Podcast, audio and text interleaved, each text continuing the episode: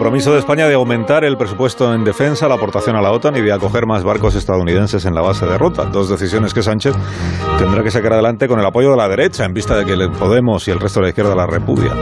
Así que le pregunto a Fernando Onega si en materia defensiva Sánchez se nos ha hecho un conservador. Fernando, buenos días. Muy buenos días, Alsina. Este quizás sea el momento para decir que un hombre de Estado no es de derechas ni de izquierdas, es de donde lo ponen los demás y las circunstancias. Y algo más, se puede ser de derechas en unas cosas y de izquierdas en otras.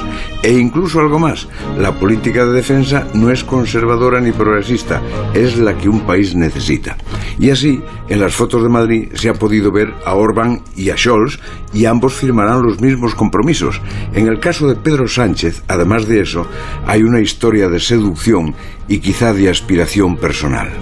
La seducción es la de Biden. Sánchez tenía un sueño que nunca ocultó, ser interlocutor del presidente americano. Hizo dos intentos y resultaron muy pobres. El americano lo marginó en las rondas telefónicas con líderes europeos.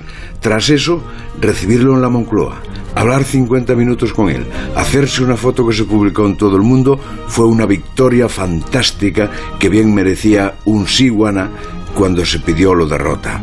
Lo del gasto militar es que no se puede decir que no. Primero, porque en España es muy bajo y segundo, porque si lo aumenta todo el mundo, el gobierno español no se puede negar.